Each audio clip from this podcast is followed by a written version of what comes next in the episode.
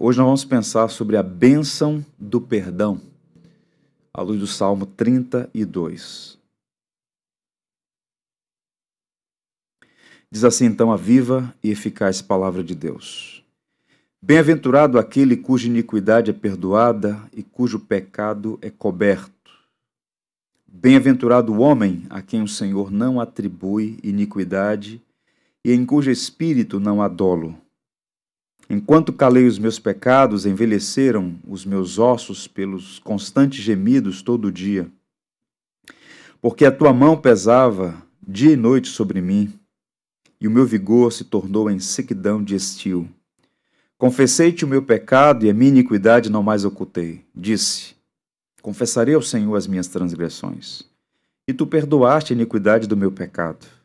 Sendo assim, todo homem piedoso te fará súplicas em tempo de poder encontrar-te. Com efeito, quando transbordarem muitas águas, não o atingirão. Tu és o meu esconderijo, tu me preservas da tribulação e me cercas de alegres cantos de livramento. Instruir-te-ei e te ensinarei o caminho que deves seguir, e sob as minhas vistas te darei conselho. Não sejais como o cavalo ou a mula, sem entendimento, os quais com freios e cabrestos são dominados, de outra sorte não te obedecem. Muito sofrimento terá de curtir o ímpio, mas os que confiam no Senhor, a misericórdia o assistirá. Alegrai-vos no Senhor e regozijai-vos, ó justos, exultai vós todos, que sois retos de coração. Que o Senhor nos abençoe. Agostinho de Hipona, conhecido como o Doutor da Graça, um dos homens mais influentes na história do pensamento ocidental, sem dúvida o grande teólogo do primeiro milênio da igreja, ele amava o Salmo 32. Ele dizia que era o seu salmo preferido. Tanto é que no seu leito de morte, nos seus últimos dias, no quarto em que ele viveu, ele mandou escrever o Salmo 32. Ele tinha de memória mas não queria que os seus últimos momentos de fraqueza roubassem dele o tesouro do Salmo 32. Então ele mandou escrever nas paredes do quarto o salmo que ele chamava de o Salmo da Graça. E tanto Agostinho quanto tantos outros notáveis homens na história da igreja deram seu testemunho em relação ao Salmo 32. E qual a mensagem desse salmo? Como o próprio título da mensagem sugere, fala sobre a bênção do perdão. Davi aqui nos ap apresenta, nos oferece uma espécie de catecismo de pecado e perdão. Observem que é o primeiro dos 13 salmos de Masquil, uma expressão técnica que pode significar cântico de instrução, um salmo didático. E o título é uma alusão ao verso 8, quando Deus se dirige a Davi dizendo: Instruir-te-ei e te ensinarei, sob as minhas vistas te darei conselho. Masquil é pedagogia, instrução, didática. E nesse salmo preciosíssimo, nós, para entendermos ele, precisamos acessar o pano de fundo, o contexto histórico desse salmo de penitência, desse salmo de confissão e arrependimento. E qual é o pano de fundo? O triste caso de Davi com Batseba. Ao transgredir a lei do Senhor, Davi então experimenta os terrores da culpa, a consciência inflamada, o peso do pecado sobre a alma, e este é o segundo dos salmos penitenciais. Salmo 6, o Salmo 32, 51, Salmo 130, salmos preciosíssimos que falam sobre perdão, penitência, arrependimento, confissão. A queda e a restauração de Davi foram expostos para edificar gerações posteriores. Isso é uma das coisas que mais me fascina nas Escrituras, é que a Bíblia não esconde os pecados dos seus servos. Então a fraqueza de Davi foi usada como instrumento pedagógico para aquela geração e para gerações subsequentes. Portanto, repito, é um salmo instrutivo e tem preciosas lições para nós. E a nós hoje aqui cabe pensar sobre isso, né? Vejam, nós todos temos o nosso histórico de pecados. João diz que quem disser que não tem pecado é mentiroso. Temos os nossos pecados. E esse salmo é importante porque existem nódoas em nossa biografia que não podem ser removidas pela força do homem. É impossível.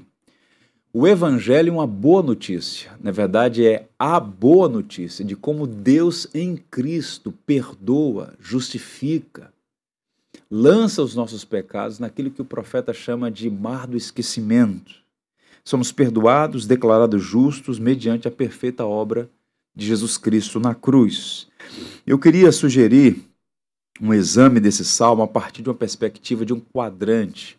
Vamos pensar nesse salmo como uma espécie de quatro balizas que podem nos instruir sobre esse tema tão sensível, tão necessário, que é perdão, a bênção do perdão. É uma oração poética que carrega princípios preciosíssimos, testados e validados no Novo Testamento. Vejamos então, em primeiro lugar, ele começa falando sobre a bênção do perdão. O perdão é uma bênção, uma dádiva, um dom. Ele começa com duas expressões que se repetem. Observe, é uma poesia hebraica. E na poesia hebraica, repetição indica ênfase. Portanto, logo na porta de entrada, ele está dando o tom, a linha melódica de todo o salmo. Embora, como ver, iremos ver, ele compartilhe o seu histórico, que é um histórico triste, os momentos difíceis que ele passou, o tom geral do salmo é de louvor, é um cântico. Ele começa falando sobre o que Deus fez. E ele diz assim: Bem-aventurado aquele cuja iniquidade é perdoada, cujo pecado é coberto, bem-aventurado o homem a quem o Senhor não atribui iniquidade e em cujo espírito não há dolo. Davi poderia ter começado, já que é um salmo penitencial, com a sua lista de pecados, não é? Mas não é o que acontece. Ele começa com um cântico. Porque o que ele está fazendo aqui é, na verdade, uma leitura retrospectiva. Ele já está perdoado, ele já foi justificado. Mas para e as gerações subsequentes, ele registra essa poesia, mas ele não começa com seus pecados, ele começa com a bênção que ele recebeu, a bênção do perdão. E ele então manifesta sua felicidade e alegria. Portanto, o Salmo 32 foi escrito depois da experiência do perdão, quando a sua alegria e felicidade foram restauradas e tornou-se mais uma vez uma realidade na vida de Davi. E esse salmo ele tem um pressuposto que é a chave para compreendê-lo norteia toda a estrutura do salmo. A comunhão com Deus é o suprassumo da felicidade.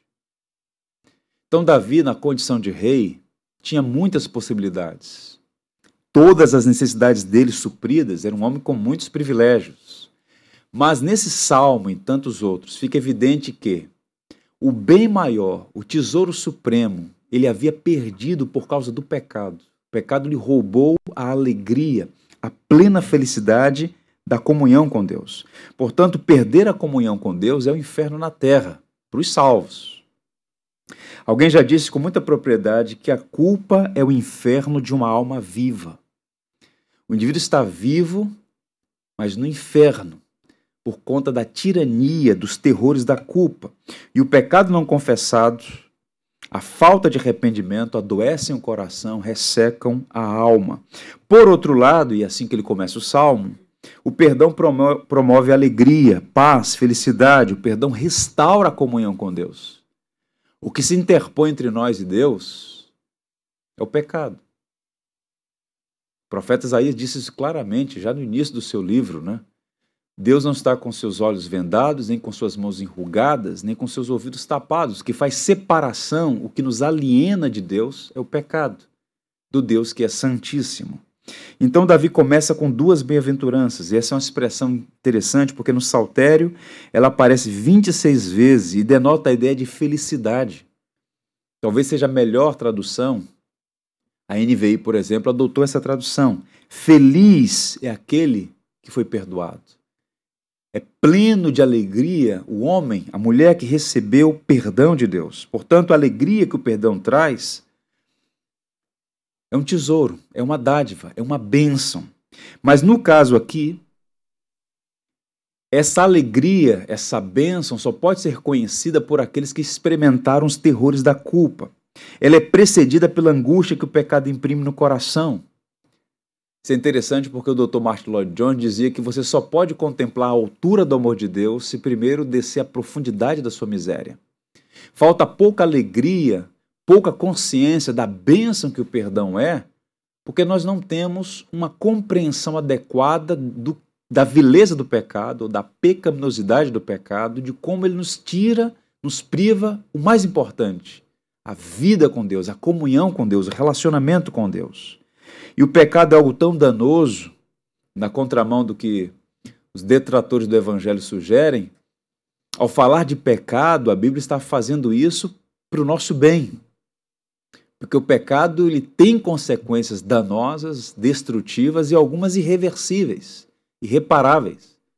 E tanto é assim que na língua hebraica, palavra pecado é exposta de oito maneiras, oito palavras diferentes para indicar o pecado. E aqui Davi usa três.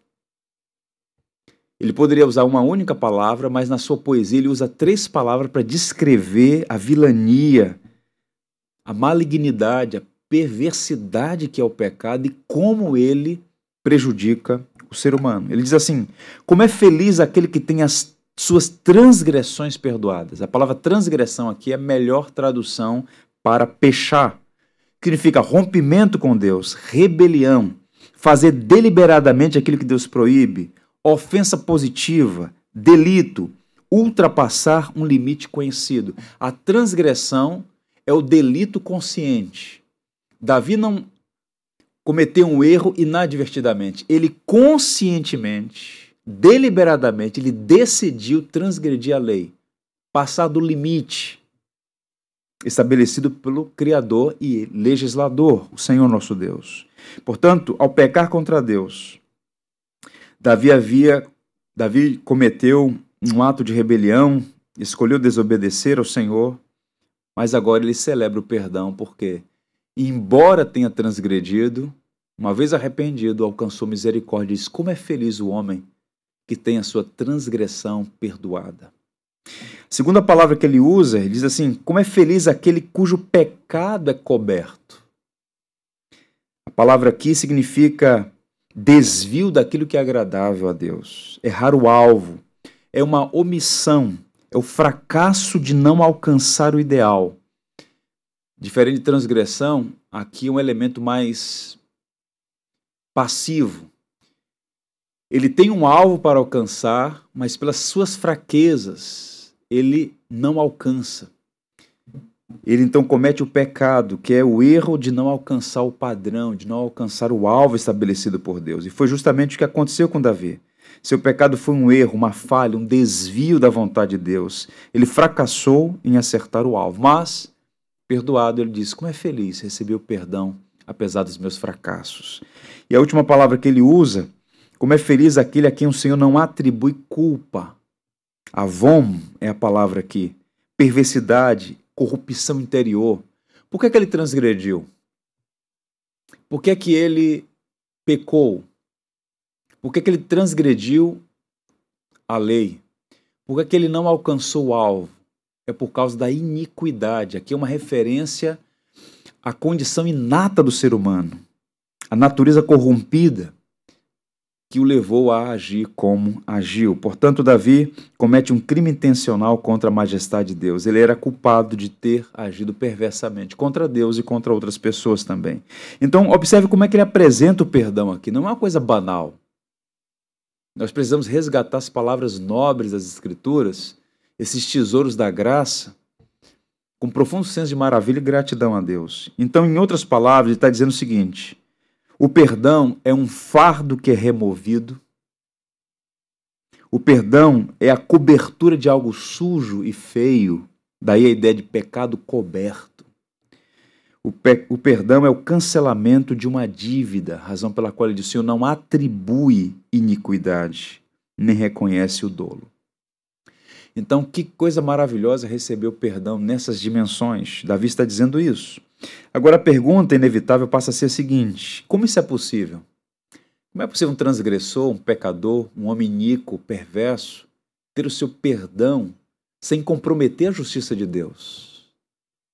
Porque Deus é criador, legislador, juiz.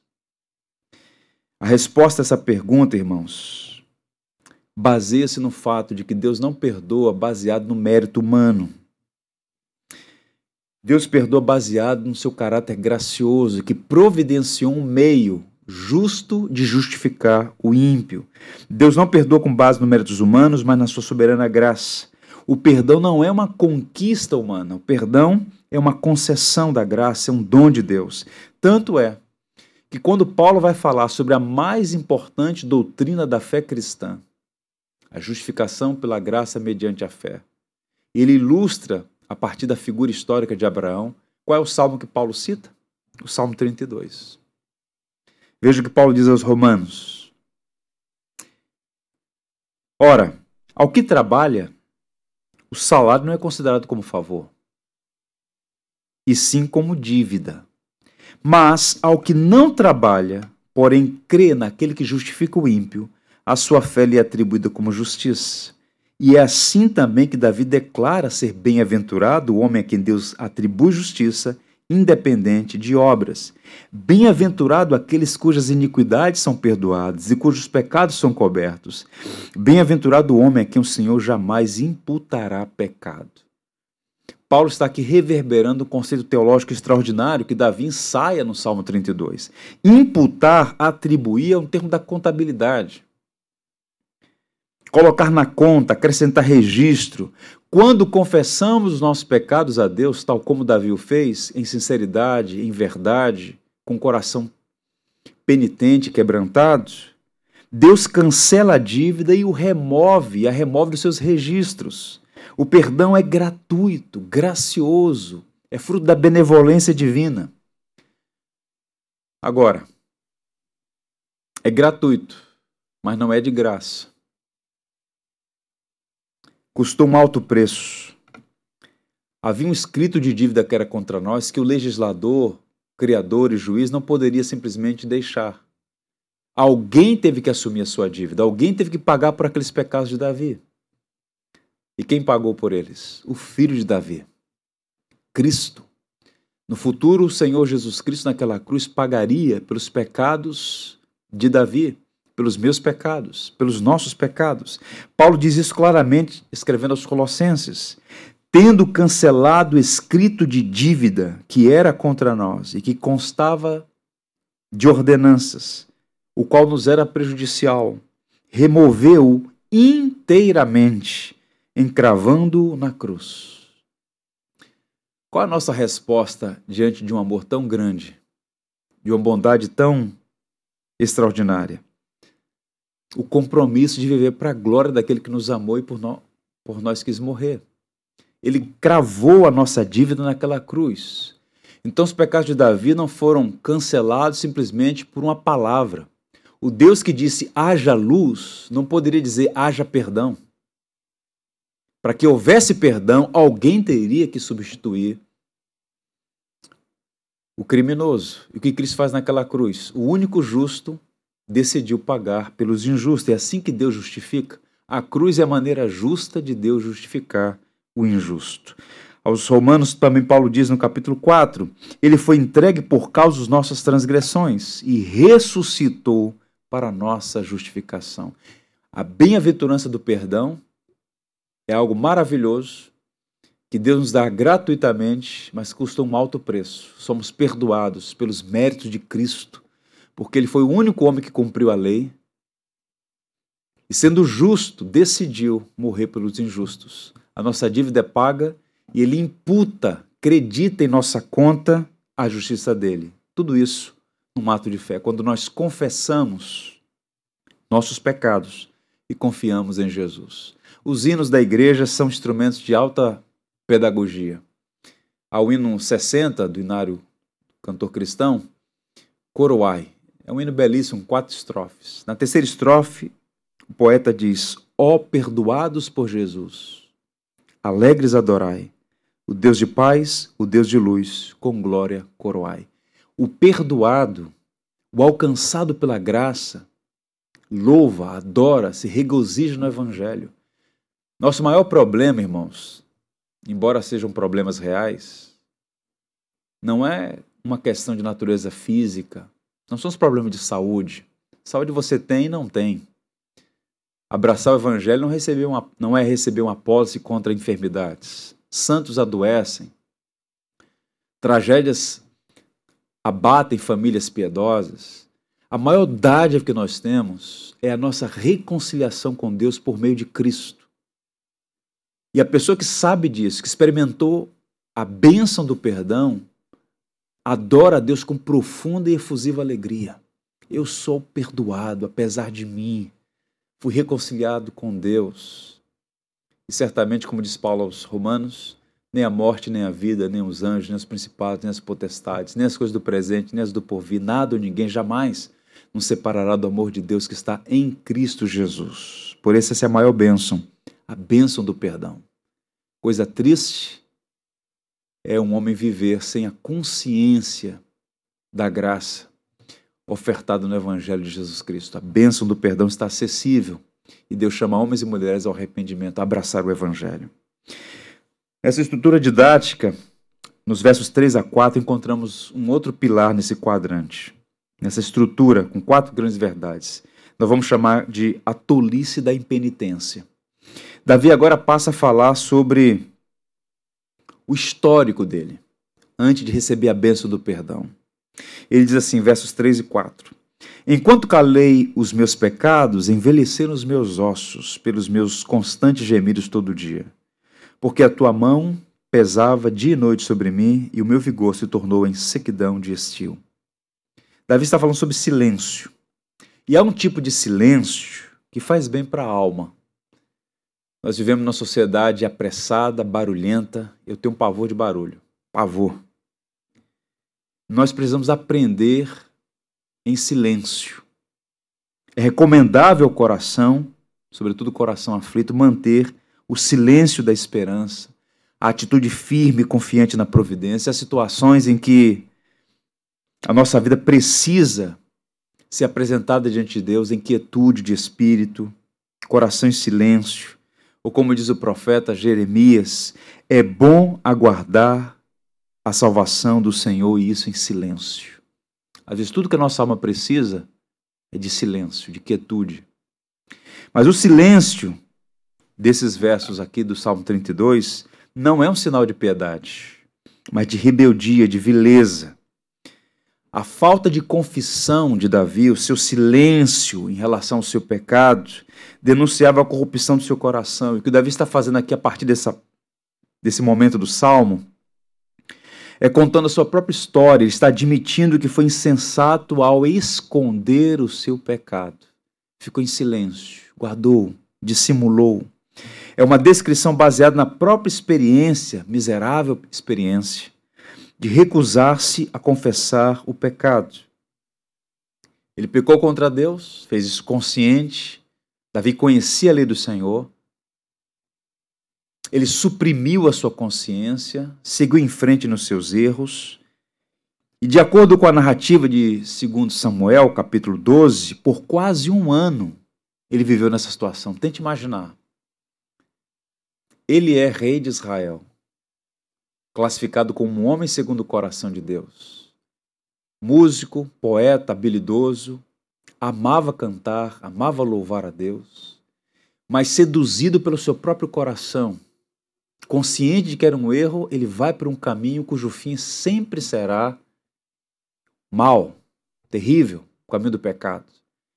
Ele incorre naqueles erros todos e ao invés de buscar misericórdia, ele silencia a alma, suprime a consciência e fica assim, como se nada tivesse acontecido. Por quase um ano.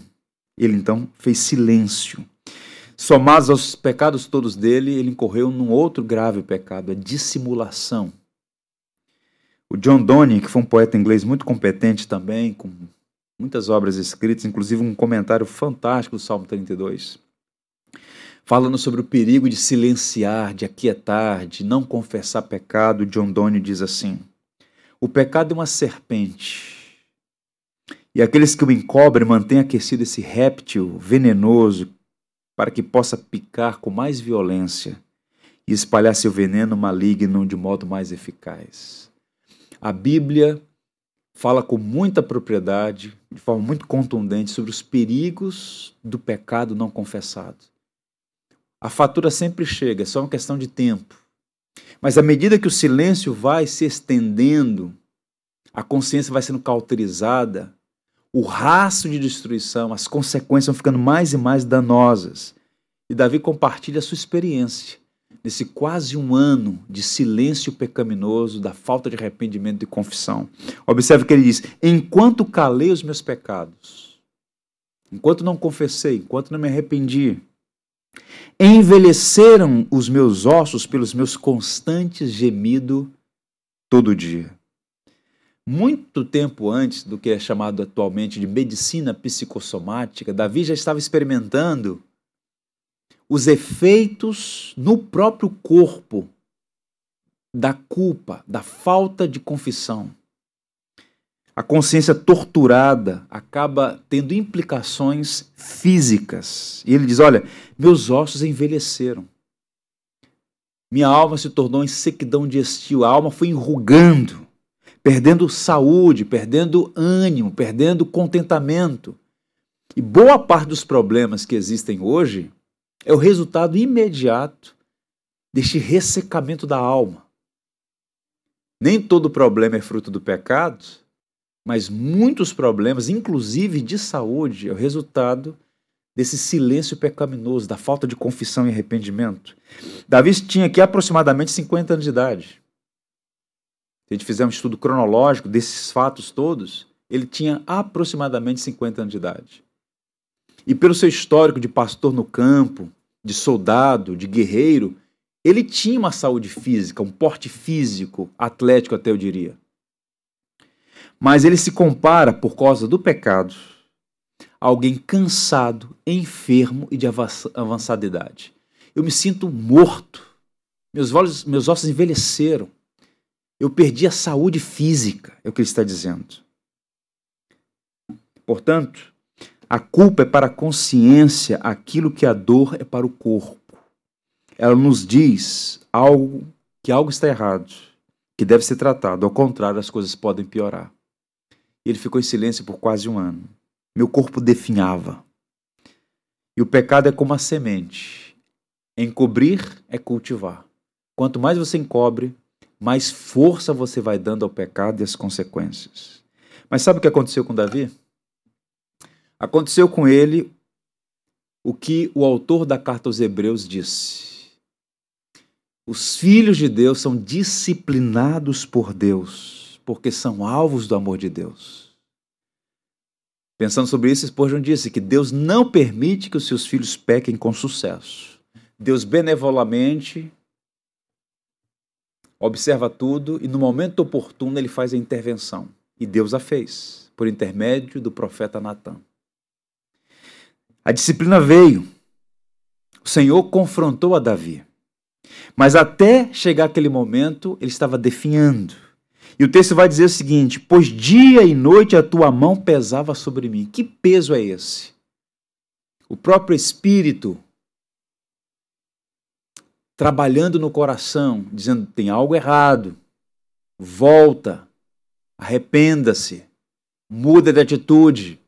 Esse peso da mão de, de Deus sobre Davi era uma bênção. Era um sinal da misericórdia de Deus. Deus não iria permitir que ele seguisse como se nada tivesse acontecido. E a força de Davi se vai, e ele então experimenta essa disciplina da parte de Deus. Qual é o ensino aqui? Qual é a lição para nós todos? Encobrir o pecado é sempre uma tolice. Mas como o pecado emburrece, tal como Adão nos escondemos atrás das árvores, achando que Deus não vai nos ver e que o tempo vai resolver o problema. Encobrir o pecado é um erro, meus irmãos, porque as consequências são inevitáveis. No livro de Números há uma palavra enigmática que diz assim: saibam que o teu pecado irá te alcançar. Terrível. A fatura chega. E se os sintomas de Davi são excepcionais, né? A teimosia dele é bastante comum. Nós todos, como Davi, somos tentados a esconder os nossos pecados. Alguém já disse que nós vivemos numa sociedade mascarada, né?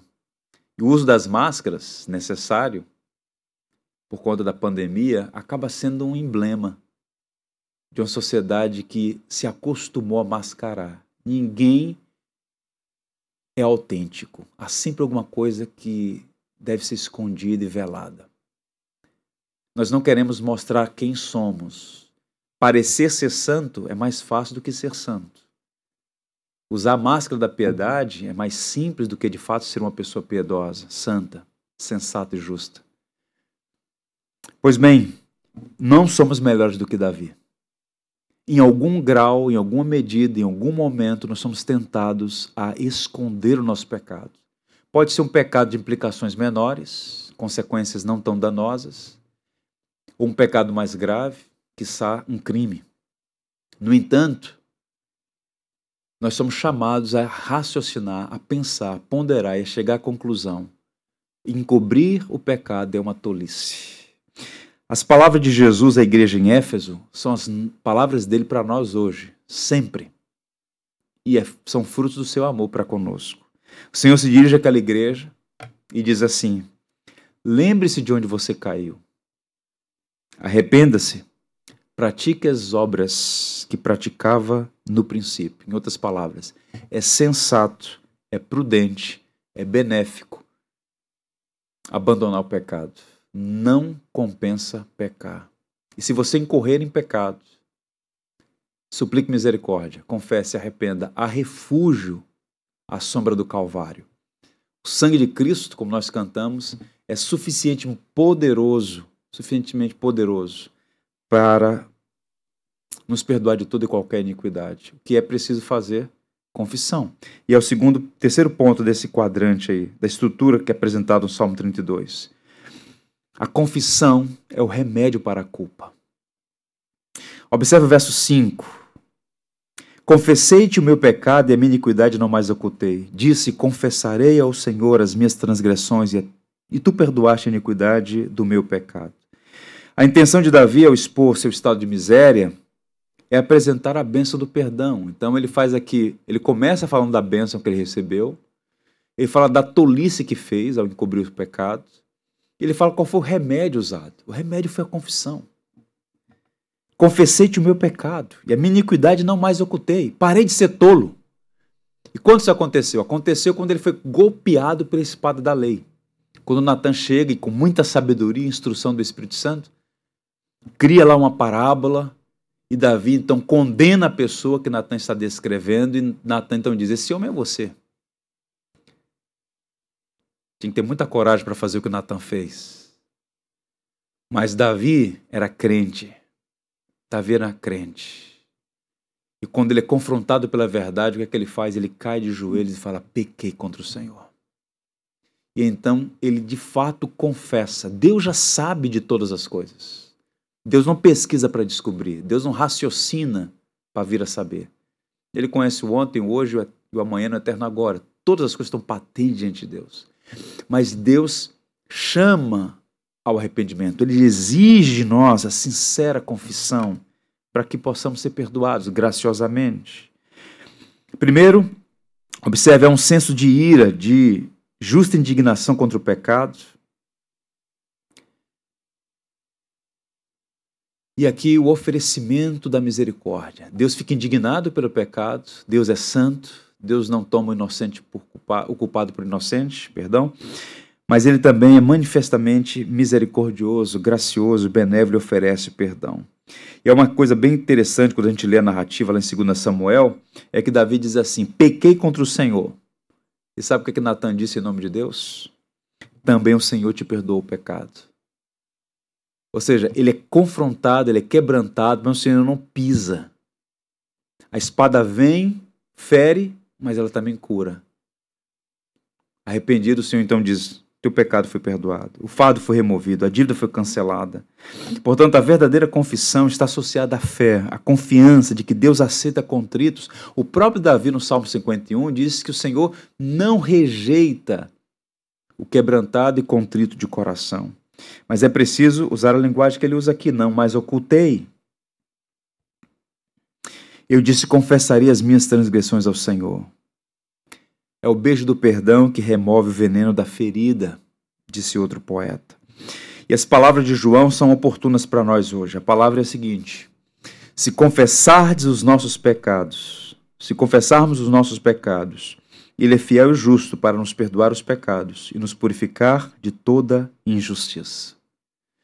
Quando a gente olha para a história da igreja cristã, em particular do pensamento cristão, nós percebemos um desenvolvimento das doutrinas e das práticas cristãs. E no que tange a confissão, que é um assunto bíblico, está aqui Davi falando sobre confissão, né? esse catecismo sobre pecado e perdão, a gente percebe desenvolvimento. E confissão, na história da igreja, é apresentado como uma higienização da alma. Nós precisamos fazer higiene do corpo, mas também da alma. E há muitas pessoas limpas fisicamente, aciadas limpa fisicamente, com muitos cuidados de, de higiene, mas com a alma suja. Porque o pecado é sujo e promove sujeira. E a confissão é fazer higiene, é limpar a alma. E onde o pecado está presente, está presente a culpa. Alguns tentam suprimi-la, mas a culpa moral verdadeira está lá. Pois bem, um médico de Nova York em diálogo com o Dr. Carl Manager, que escreveu um clássico na década de 70, O que aconteceu com o pecado, um livro excelente. Esse médico, que foi entrevistado pelo Dr. Carl Manager, um psiquiatra católico muito competente, ele disse assim: "A maioria dos meus pacientes estaria curado se fosse livre da culpa. A culpa adoecendo, a culpa matando as pessoas a memórias. Algumas pessoas nutrem sentimentos de culpa falsos, convencionais. Isso é um assunto, é outra questão.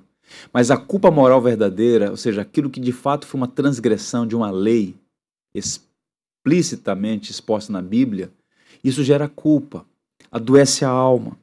Por isso, a confissão de pecados é uma disciplina espiritual que opera essa higiene da alma. E muitos cristãos, cristãos têm negligenciado isso. Você pega na própria liturgia das igrejas, não tem mais um momento de confissão e contrição. Perdemos esse senso. As nossas próprias orações são frívolas, rasas. Falta aquele momento de sondar o coração, ou pedir ao Espírito: sonda o meu coração e vê se há em mim algum caminho mal, guia-me pelo caminho certo. E dos livros que eu pude ler, a melhor definição de confissão foi escrita por um pastor em Minas Gerais o Benlém César. Ele disse assim: A prática da confissão é a arte de nos apresentarmos constantemente diante de Deus, para nos declararmos culpados de pecados pessoais e específicos, depois de suficientemente alertados e repreendidos pela boa consciência, pela palavra de Deus e pelo Espírito, com o propósito de obter perdão e purificação mediante a obra vicária de Jesus Cristo. Então, observe, não é aquela oração genérica, Senhor, perdoa todos os meus pecados. Você encontra esse tipo de oração na Bíblia.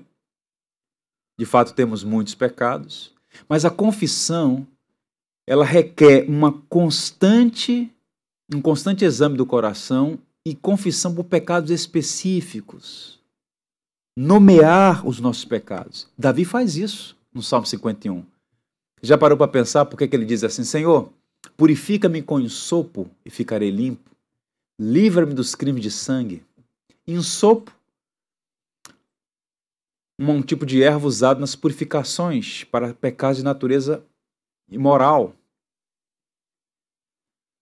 Livra-me dos crimes de sangue, porque ele esteve literalmente envolvido no assassinato do marido de Batsaba. Em outras palavras, ele está dizendo: Senhor, perdoa os meus pecados sexuais e o crime de assassinato. Ele está dando nome ao pecado dele, que era um crime. Então, a confissão requer isso: apresentar constantemente as nossas culpas, os nossos pecados pessoais específicos, uma vez alertados pela consciência, pela palavra, pelo Espírito de Deus e fazemos isso com o objetivo de obter perdão, purificação. E esse perdão é oferecido baseado na obra de Cristo, que Cristo fez é suficiente para nos salvar. Não é apresentado a nós, faça isso, isso e aquilo para ser perdoado. Recebemos pela fé. Deus nos perdoa porque Ele já pagou os nossos pecados em Jesus Cristo. Cristo pagou naquela cruz as nossas transgressões. Mas é preciso, portanto, que haja arrependimento para que recebamos gratuitamente aquilo que Cristo fez naquela cruz. Portanto, a maneira de cobrir nosso pecado é descobri-lo pela confissão. Você descobre, perdão, você encobre descobrindo-o diante de Deus, apresentando-o diante de Deus. É por isso que o livro de Provérbios diz assim: O que encobre suas transgressões jamais prosperará, mas o que as confessa e deixa alcançará misericórdia. Quero que você guarde uma coisa: só há um pecado que Deus não perdoa: o pecado não confessado. Por isso o livro diz, livro de sabedoria, o que encobre, o que segue no caminho do tolo, o que tenta enganar a Deus nunca prosperará. Cedo ou tarde a fatura vai chegar. Mas o que confessa e deixa vai alcançar misericórdia. Davi confessou e deixou e alcançou misericórdia. Portanto, isso é maravilhoso. Portanto, aproximemo-nos do trono da graça com toda a confiança, a fim de recebermos o quê? Misericórdia, encontrarmos graça que nos ajude no momento da necessidade. No verso 7 ele diz: Tu és o meu esconderijo. Tu me preservas da tribulação e me cerca de, cercas de alegres cantos de livramento. Isso aqui é impressionante. Ele já começa a mudar o tom do salmo aqui. Mais uma vez, ele expressando alegria. Deus é seu refúgio, Deus é sua fortaleza.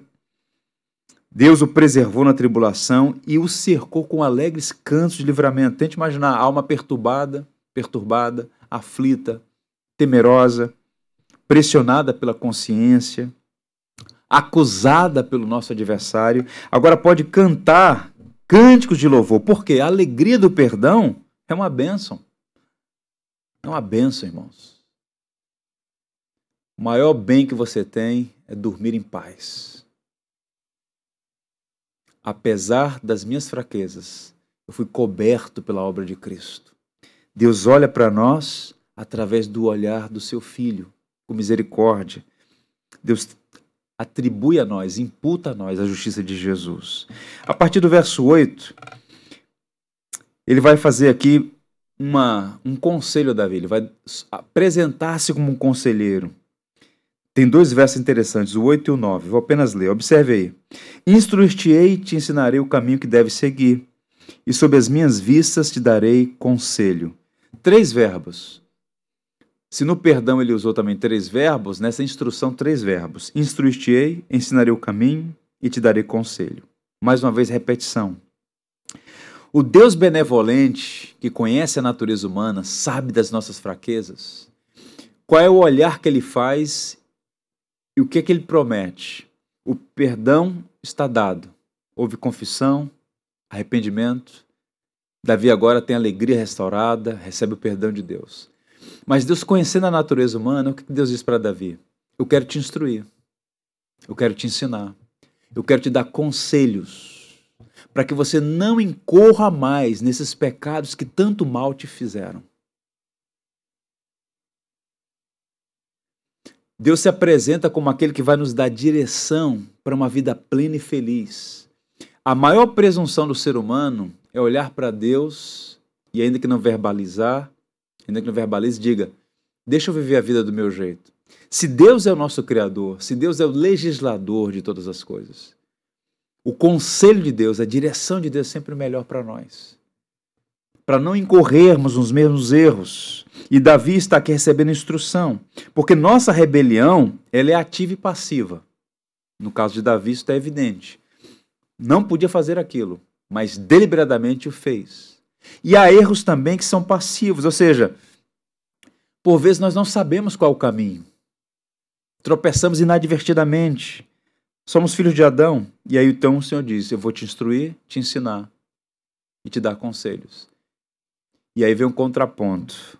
Olha só como Deus foi duro com Davi mas uma dureza que é fruto de amor. Não sejam como o cavalo ou como o burro, que não têm entendimento, mas precisam ser controlados por freios e rédeas. Caso contrário, não obedecem.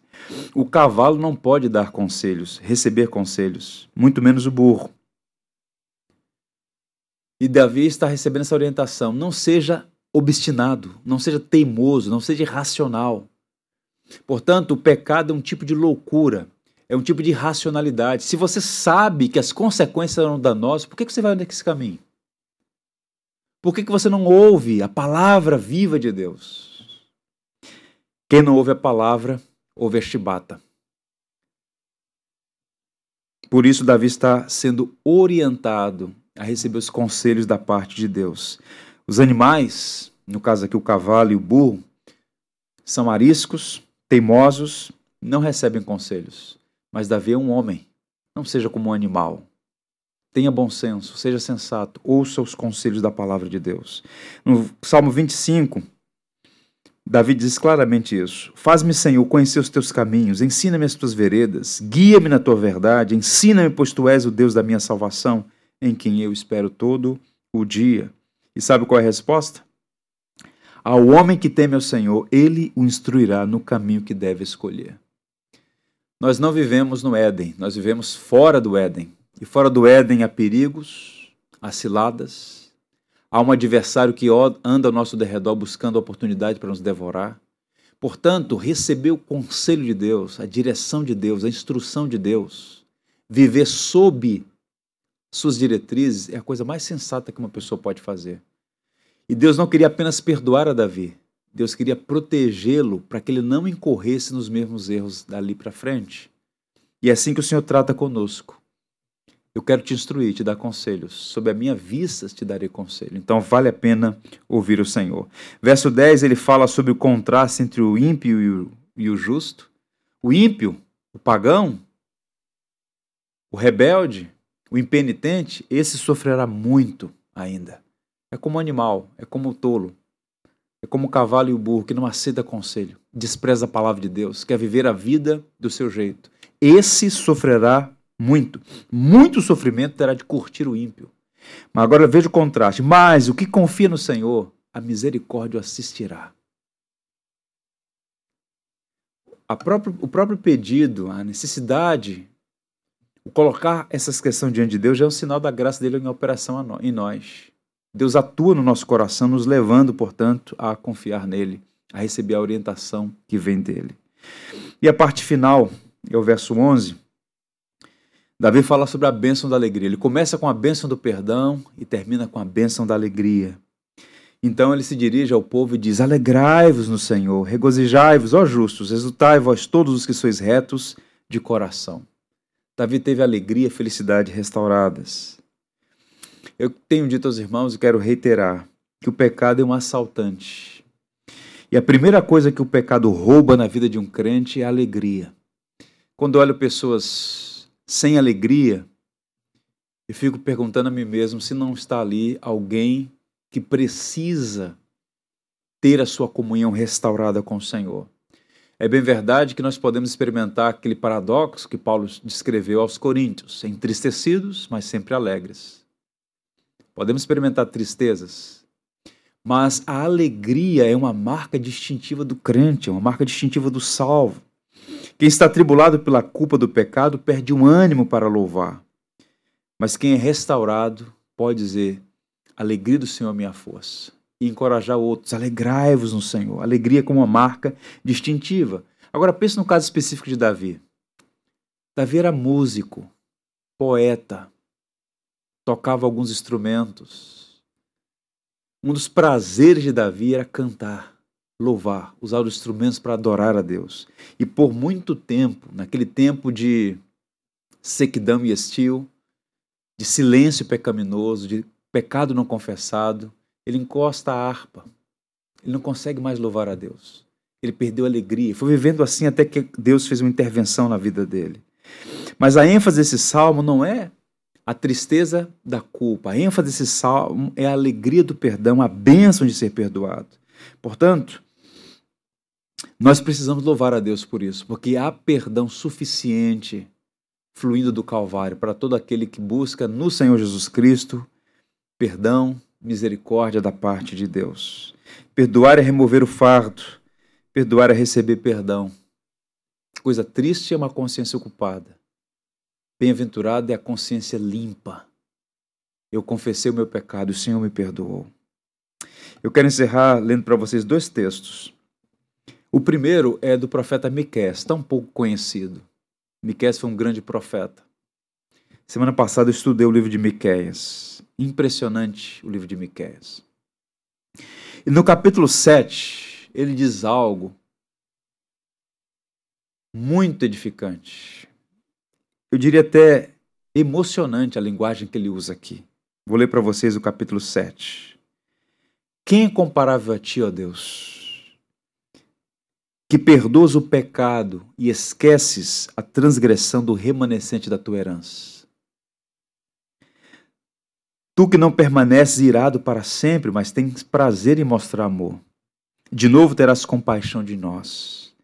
Pisarás as nossas maldades e atirarás todos os nossos pecados nas profundezas do mar. Mostrarás fidelidade a Jacó e bondade a Abraão conforme prometeste sob juramento aos nossos antepassados desde a antiguidade. A ideia aqui de lançar os pecados nas profundezas do mar não é apagar o registro. Perdão não é anistia. A Bíblia não defende, não postula anistia. Perdão é não usar mais ofensa contra o ofensor. Quando ele usa essa linguagem de lançar os pecados no mar do esquecimento é que os nossos pecados, uma vez perdoados, não são mais usados contra nós. Não há mais condenação para os que estão em Cristo Jesus. Nós somos limpos, lavados no precioso sangue do Cordeiro de Deus. Que bênção é saber disso. E tudo isso Deus faz porque é bom, é misericordioso, tardio em irar-se. As consequências vêm. Davi experimentou as consequências do seu pecado, mas ele recebeu o dom, a bênção, a alegria do perdão. No século XVIII, um homem pregando sobre o Salmo 32, seu nome era Philip Drode. Ele ficou sentiu-se inspirado e escreveu uma música, uma das músicas mais conhecidas, embora as pessoas cantem sem conhecer o pano de fundo dessa música. O Happy Day. O Dia Feliz. Esse pastor escreveu muitas obras de teologia, canções. Ele era um homem muito piedoso e meditando sobre a grandeza do perdão, do alívio que a graça traz ao coração atribulado pelo pecado. Ele então escreveu essa música que, em algumas poucas linhas, descrevem, faz uma sinopse do Salmo 32. Ó dia feliz, ó dia feliz quando Jesus me lavou. Quando Jesus me lavou. Lavou meus pecados para longe. Me regozijo a cada dia, todos os dias, no seu perdão. É dia feliz quando nós experimentamos o perdão de Deus. Talvez você esteja aí com a sua consciência culpada por alguma coisa que fez. Eu quero te encorajar. Confesse, peça perdão Experimente a alegria e felicidade, a bênção do perdão que Deus oferece a todos, gratuitamente, baseado na obra de Jesus Cristo, nosso Salvador.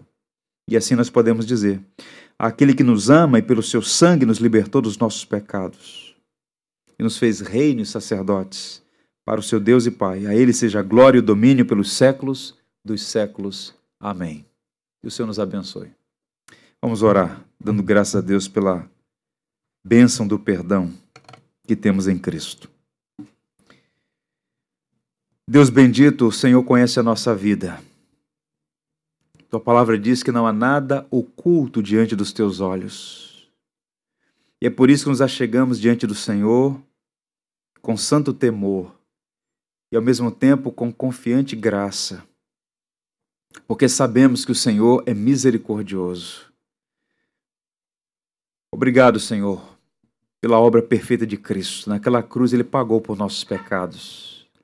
Podemos achegar diante do Senhor crendo que, pelos méritos de Jesus, por mais vil, terrível que seja o nosso pecado, O sangue de Jesus Cristo pode nos cobrir, cancelar nossa dívida, devolver a nossa alegria e a nossa paz. Obrigado pela vida de Davi, porque ele é para nós um grande exemplo dos perigos do pecado, mas da grandeza da graça. Desceu tão terrivelmente ao mais profundo abismo dos seus próprios pecados, mas foi levantado pela tua misericórdia. Senhor, abençoa cada um dos meus irmãos e irmãs que acompanham essa mensagem. E eu oro para que o Espírito Santo do Senhor trabalhe em nossos corações e não permita que façamos silêncio e vivamos, Senhor, escondendo e encobrindo os nossos pecados, mas que nos acheguemos ao Senhor pedindo graça e misericórdia. O Evangelho é tudo e nós te louvamos porque temos a Cristo. E te louvamos porque a graça do Senhor é maior que a nossa iniquidade. Ajuda-nos a receber a instrução e o conselho que vem do Senhor.